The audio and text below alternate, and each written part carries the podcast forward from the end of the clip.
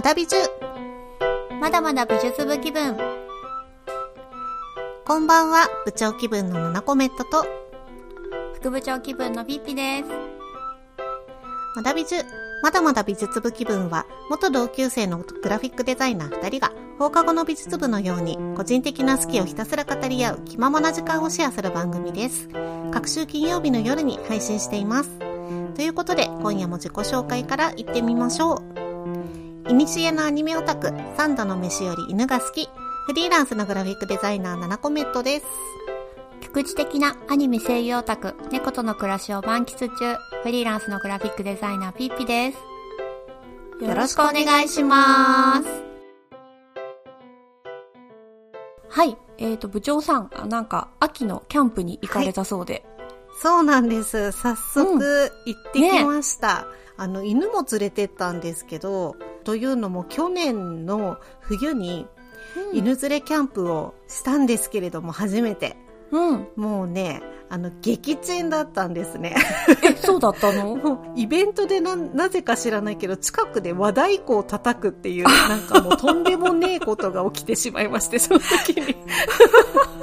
もうね、多分ね、トラウマになってたんじゃないかっていうぐらいで、もうなんか疲れ果てて、キうん。ャンプから帰ってきた次の日、なんか、お腹の調子壊して、あの、病院に駆け込むっていうトラブルにつながったんですよ。もう本当にね、申し訳なかったの、ワンコに。そういうのもあって、うんうん前回は軽井沢の冬というすごい極寒の感じでなぜかチャレンジしてしまったんだけど、うんうんうん。今回は秋の静岡、うんえーふもとっぱらという大人気のキャンプ場に行ってきました。目の前に富士山が広がっている、富士山のふもとなのでふもとっぱらっていう、あの、とても良かったです。なんとか楽しい犬連れキャンプをやっとすることができました。よかった、克服したんだね。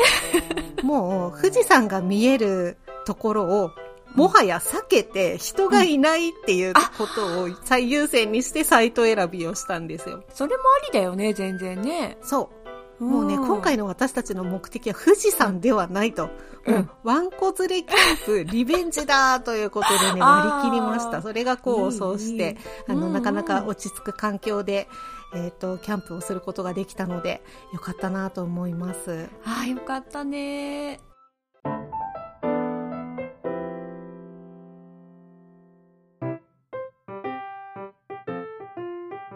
それでは本日のテーマいってみましょう。毎回一つのテーマについて7コメットとピッピが好きをひたすら語り合います。一緒におしゃべりする気分でのんびりお聞きください。ということで本日のテーマは、大人になった今だから、ものづくり系ワークショップのすすめ。わー。わーはい、えー今回は副部長の持ち込み企画になります。うんうん。えーというのもですね、会社組織在籍時にはですね、やらされ感のあった施策目標っていうのがあったんですけど。はいはい。ね、愚かなことにあのフリーランスになってからその重要性に気づくことになりました。ということで、あの、ここ最近実験的に施策を行うべくワークショップに参加していたところ、多少ご報告できるぐらいネタが溜まってきたので、話したいなと思いました。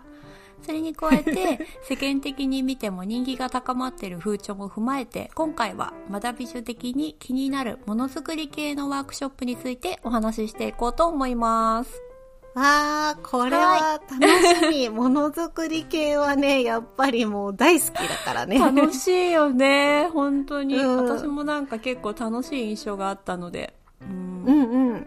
でもちょっとなんか入り口がさすが副部長さんで、そのなんか、試作目標からのっていう、そういうワークショップの入りはね、ちょっと聞いたことないですね。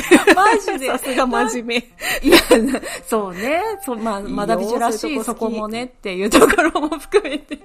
うん、いいと思います。ねまあ、そんなこんなでちょっと真面目な、は、あの、スタートですが、楽しくいきましょう。いつも通り。はい、楽しくいきましょはい。ということで、えっ、と、まずですね、えー過去に参加したもの履歴ということで、ちょっと、あの、部長と副部長で挙げてみたので、さらっとご紹介していきたいと思います。う。うん、さらっといこう。うん。。はいい。まず私がですね、えー水引きアクセサリー体験っていうので、うん。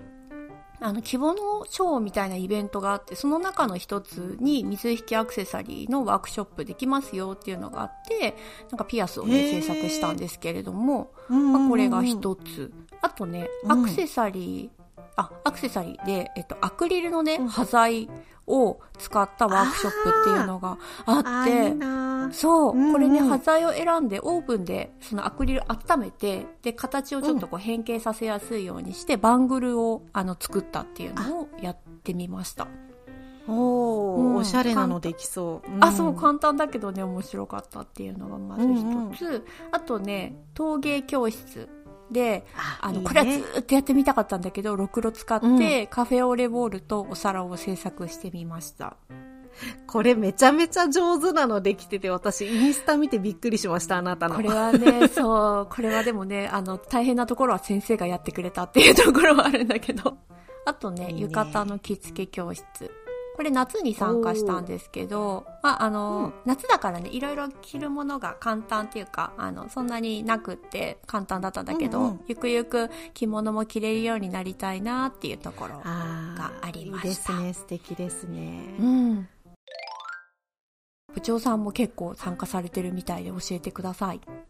はい、そうですね。部長7コメントも結構今まで、うんね、あの、今回思い返してみたら割とあったなと思うんだけど、うん、えっと、まずね、えー、フェルトのブローチ作りっていうので、うん、フェルト作家さんが1枚ずつ手染めしたフェルトを使わせてくれて、なんかね、お花の形のブローチ作りをしましたね。で、あとはね、スワッグ作り、生のグリーンとかお花を組み合わせて花束みたいにして逆さに吊るしてなんかあの乾燥させるあのおしゃれなやつね。うんうんうん。いいね。うんうん、そう。あれと、あとはね、マカロンにレーザープリントするっていうのもやった。え？っとね、これはね、なんかいろんな、なんかあの、機材を使えるファブラボっていうところがあるんだけど、うん、で、そこでレーザープリントの機械を使って、マカロンの表面に自分のデザインした絵柄をプリントするっていうのがあって、マカロン自体が美味しかったです。それなりよりだねそうなの。あとはね、えっと、カリグラフィーっていうのもやったんだけど、これはね、多分副部長さんが後で紹介してくれるみたいなので、そちらを任せたいと思います。はい、あと最後に、えっとね、うん、紙のクリスマスオーナメントと、あとグリーティングカード作りっていうの、これはね、自分でやった、うん、あの、ワークショップを開催したやつなんですけど。なんと、すごい。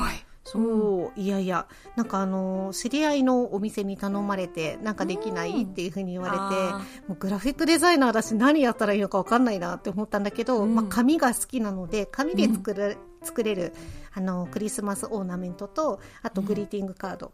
うん、を作ったりしましたという感じですね。すごい上手そう、自分でもやってたっていうところがさすがですね部長さんまあ、体験してみてどうだったっていうところで、そのものづくり系ワークショップの魅力なんですけれども、私はね、その、まあ、最近こう、な、何個かこう体験してみて、まず知らないことを学ぶのってやっぱり楽しいなっていうのが。楽しいよね、うん、これがやっぱ一番かなっていう、というのも、あの、以前ね、あの、デザイナーの平林直美さんっていう、あの、素敵な方がいらっしゃるんだけど、そう、おっしゃってたのがね、あの、雑誌で読んだんだけど、年齢が上がっていくにつれて何か教えてもらうという体験が少なくなると。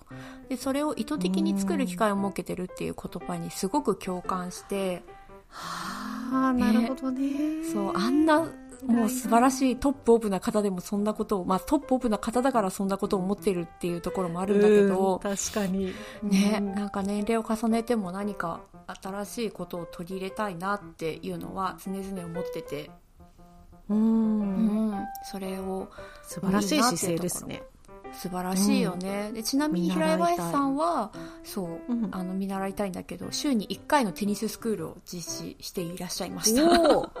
へえ、うん、習い事をしてるんですね、っていうのとあとまあ現実逃避っていうか没頭する感覚を味わえるなっていう。ものづくりのいいところだよね。そうなんだよ。没頭できるっていうのはね。あと、うんうん、プラスそのものづくり系のっていうところで言うと成果物ができる？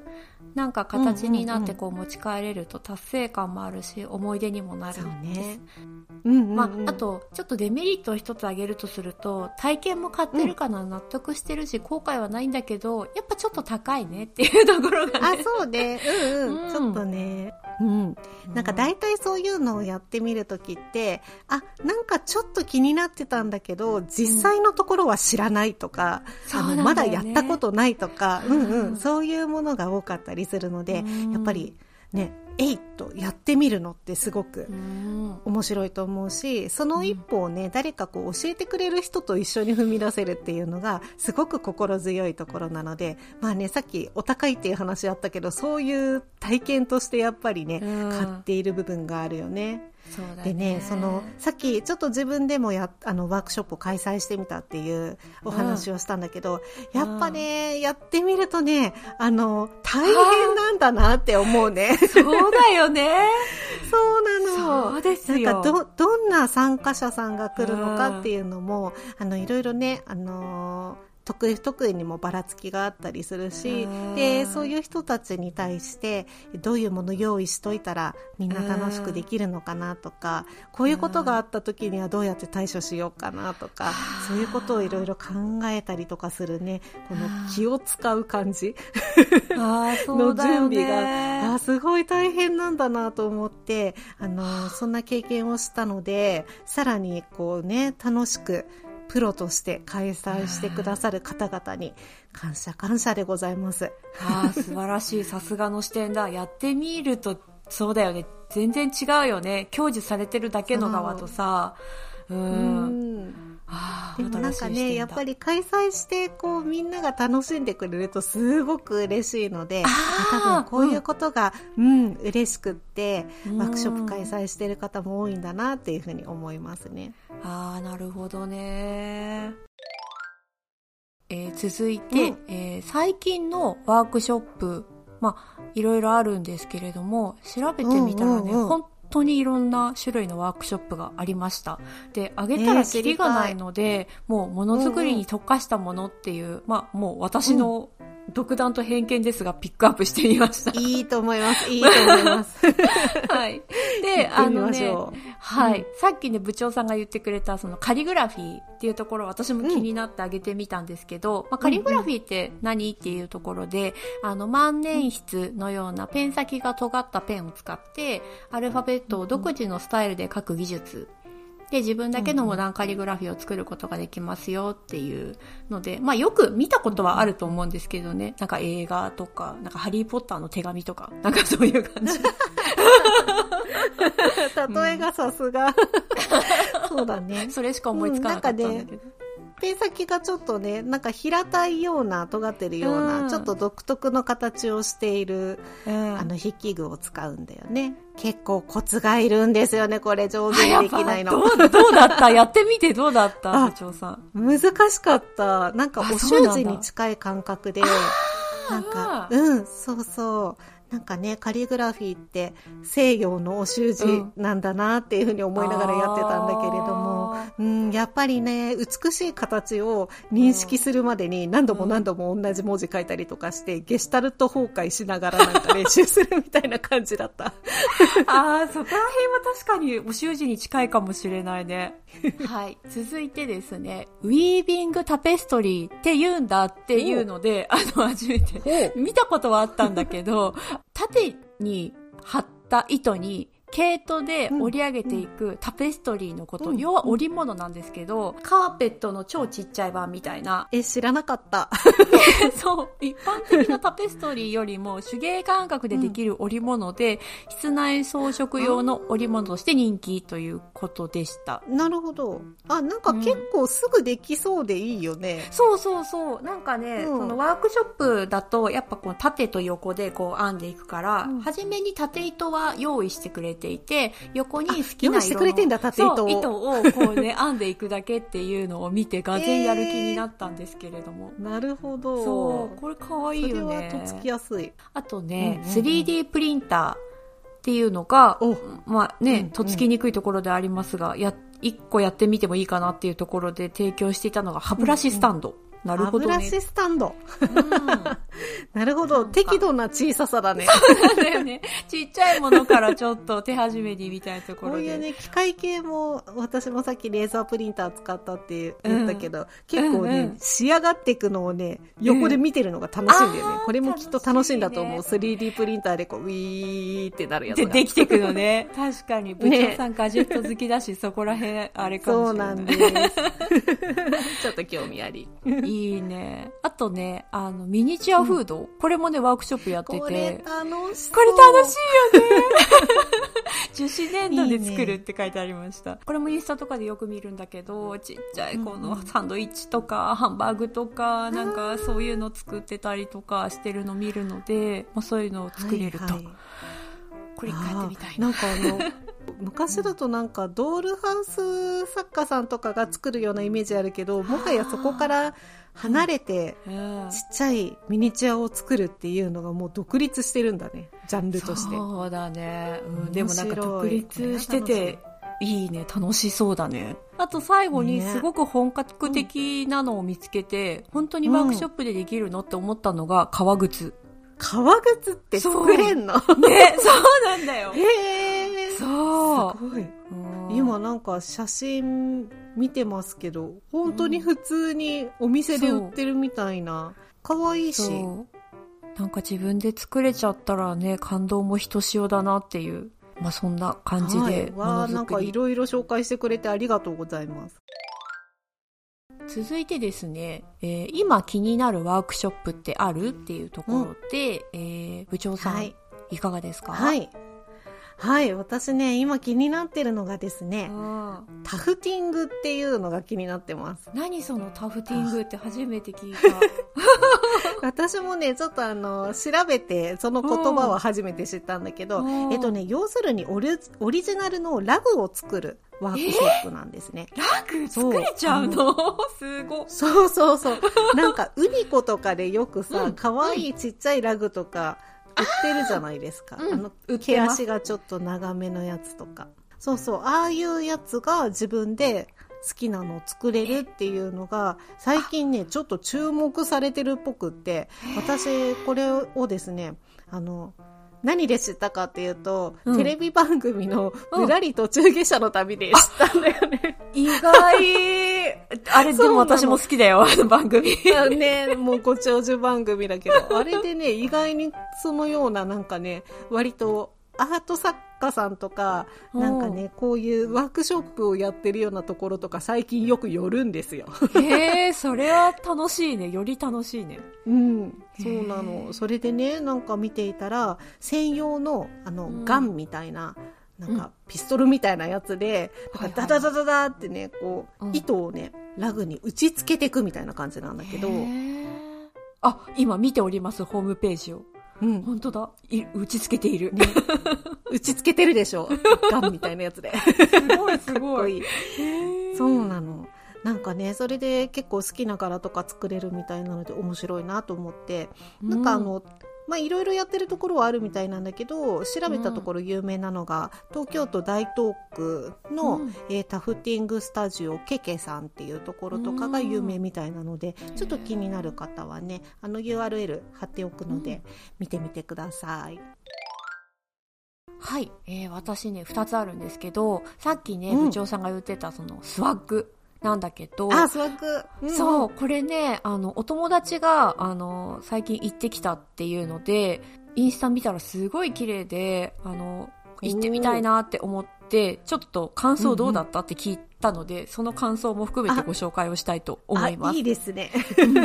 えっとね、お友達が、うん、行ったところはね、えー花屋ツタ羊さんっていう、まあうんフラワーショップなんですけど、そこでワークショップをね、開催してるらしくって、縦型のスワッグを制作したんだけど、まずね、うんうん。初めに完成形が結構イメージできなくって、正解がわからなかったそうなんですが、先生にね、質問とかその場で相談できるのが良かったり、フォローしてもらって、初めてでもいい感じになって、満足度が高かったそうです。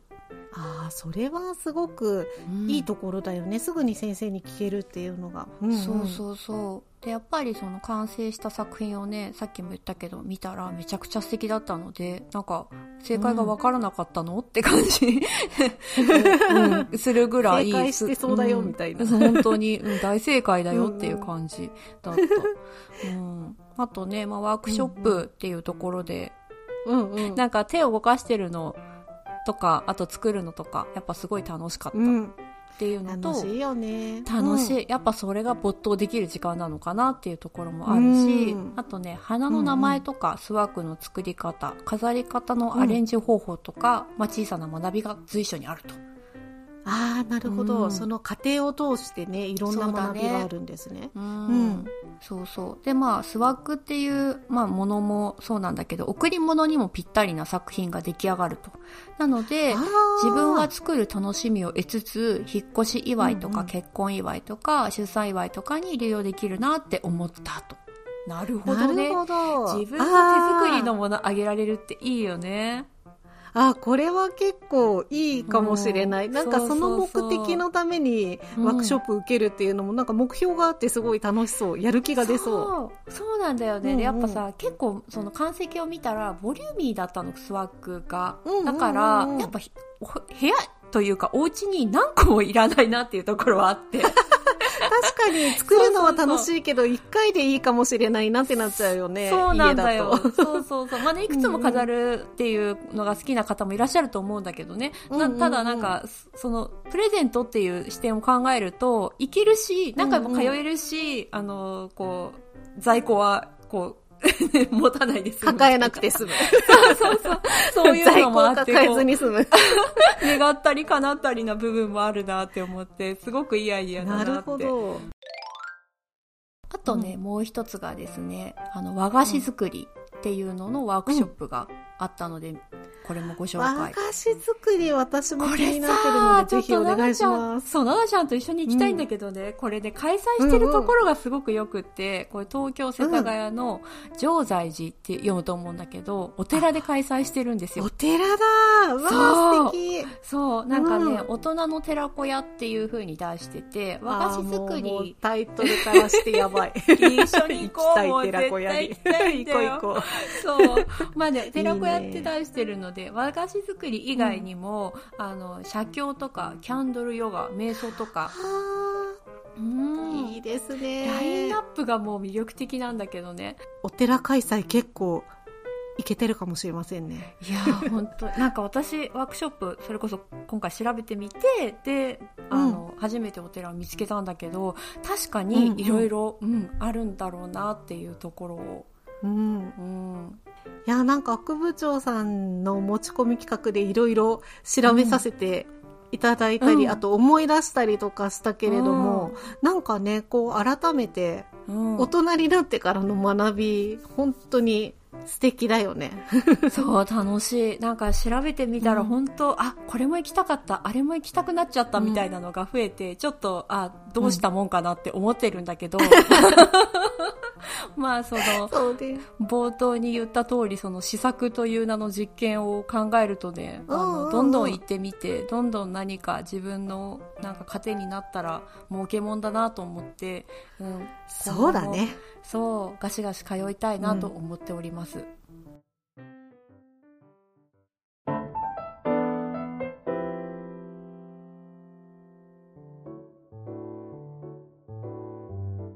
部長の本棚、副部長のリビング。本好きの部長7コメントと、インテリア好きの副部長ピッピのお気に入りを一つずつご紹介するコーナーです。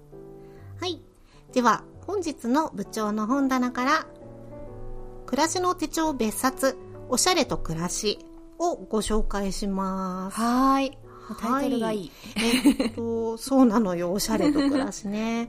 あの、暮らしの手帳っていうもうね、うん、ずっと続いている老舗の雑誌が、はい、ありますけれども、うん、それのね、別冊の、まあ雑誌というか、ムック本というかなんですけれどもね、うん、えっとまあ、その名の通りおしゃれと暮らしについて書いている号があるんですよ。うんうん、でこれねあの私実家に帰った時に母が持っているのを見まして、今年の、うんえっと、6月ぐらいに発行されてるので、まあ、うん。初夏の頃に、えっと、遊びに行った時にあって、で、その、パラパラめくって見ていたらすごい良かったから、うん。後で本屋さんに行って探してみたんだけれども、人気みたいで、うん結構未だに平積みされてたりとかするので、大きい本屋さんだと。うん。なのでね、ちょっと、あ、人気なんだと思って、すごく良かったのでご紹介しようと思います。うん。えっ、と、本の概要です。おしゃれとは何でしょう？お金をかけて着飾ることも一つのおしゃれです。しかし、持っている服の色の組み合わせを変えてみたり、仕事がもっと楽しくなる服装を考えたり、大好きな布を再利用したり、そんな暮らしの中から生まれた工夫こそが最も身近なおしゃれなのではないでしょうか。この本では誰もができるおしゃれのヒントを集めてみました。という本なんですね。はい。これですね、結構あの、乗っている方の年齢層がすごい幅広いのが特徴で、えっ、と、30代から70代までのいろんなおしゃれな方々が乗っているんですよ。それは気になる。で、今ね、まあちょっと、もうすぐ40代に突入するという、はい。今、私たち。はいであの、自分の変化などに不安になったりとか、うん。することもあると思うんですけれども、うんまあね、こういうのを見ているとね、すごく素敵な人生の先輩方のおしゃれな姿にね、勇気づけられるんですよ、すっごい。ワクワクするし。いやー、わかる、うんそういうの大事だよね、そういうの見るの。いやー大事。もうねう、んちょっとそういうね、なんか心がこう、しょげてきた時とかに、こういうおしゃれをいくつになっても楽しんで、あの、自分らしくね、輝いていらっしゃる方たちを見ると、本当に勇気づけられますね。なんか年取るの怖くないと思えるよね、本当に。あ、本当に素敵なことだなって思うんだよね。ううんん。なんかね、そのおしゃれの様子だけじゃなくって、うん。えっと、その方々の暮らしについてとかも書いてあったりするので、まあタイトルの通り、おしゃれと暮らしについて書いてあるんだけど、すごく、うん。あの、どういう考え方の人で、どういう生活をしている人で、こういうファッションをしているんだとか、そういうのが分かって面白いです。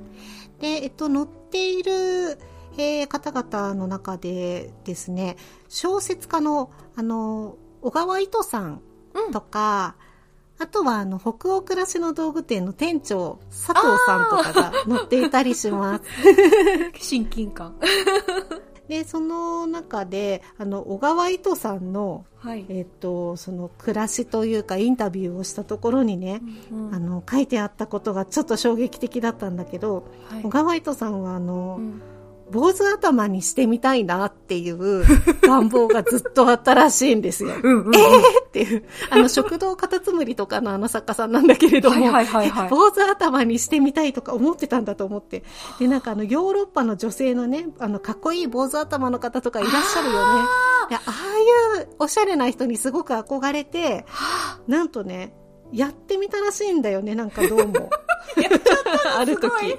そう、やってみたらしいの。でね、それですごいのが、それでさっぱりしたんだって、気持ちが。うん。で、それでやってみたことで、さっぱりして、あずっとなんかやってみたいっていう願望だけをずっと抱いていることになるところから解放されて、あ。のなんかすっきりしたみたいな感じのこと書いてあったんです。すごいわかるそういうなんか、その執着を手放すみたいなことでしょ。あそうそうそうそうそう。すっだごいわかる。なんかあの、それで、こう、アジア人の凹凸が少ない顔にはあんまり似合わないかもなって自分なりにね、あの、分析できたりしたらしいんだけれども、それでもやってよかったって思えたっていうね、そういうね、素敵なエピソードも載ってたりします。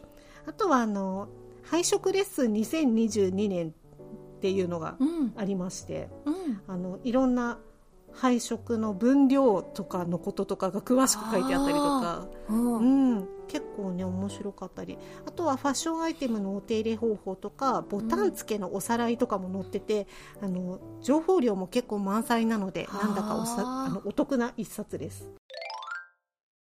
では、えー続いて副部長のリビングから、えーイデーのミニプーフをご紹介します。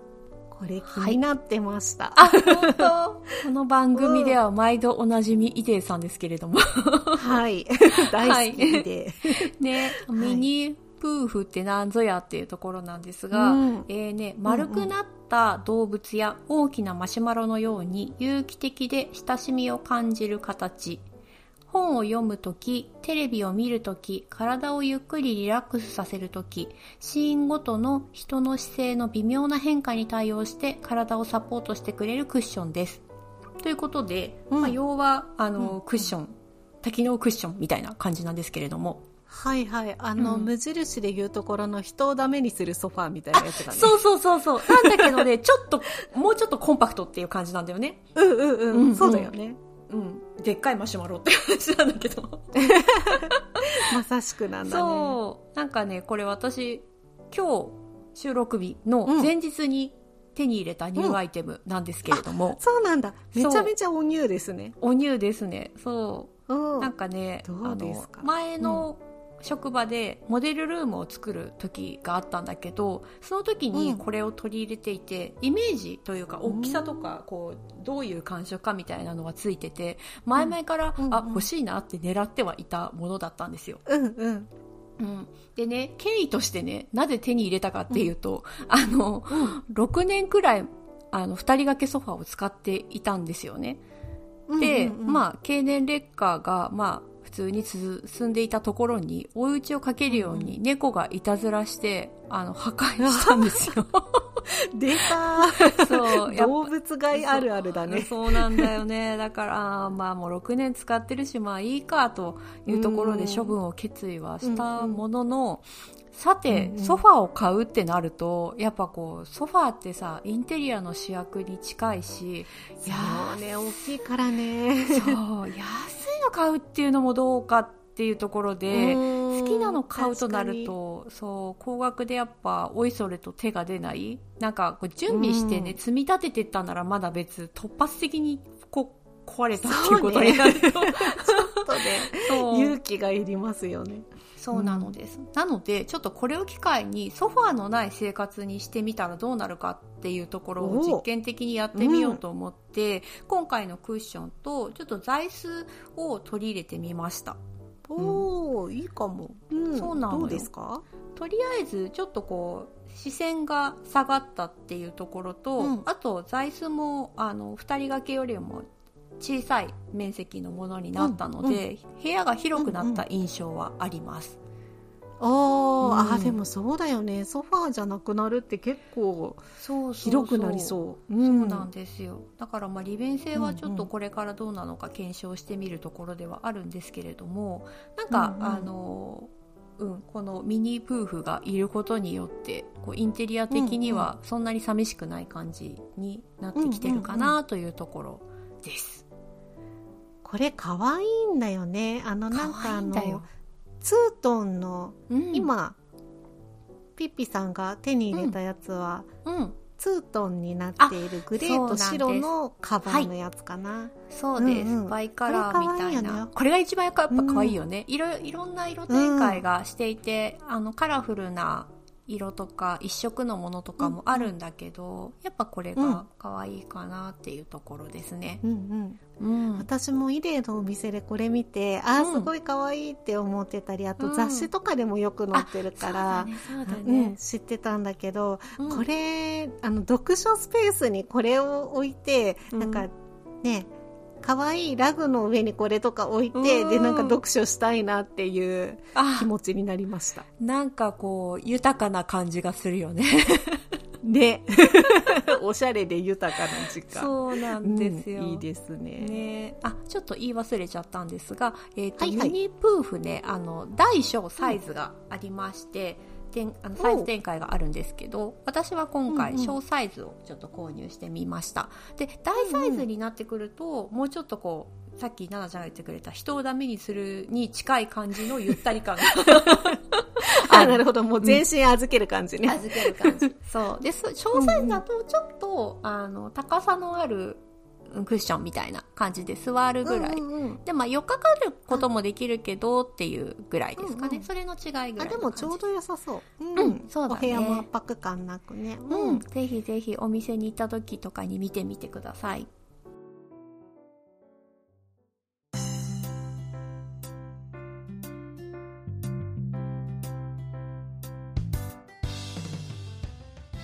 はい、エンディングのお時間となりましたが、はいえー一つここで珍しくお知らせがありますので、はいえーピッピさんお願いします。はい。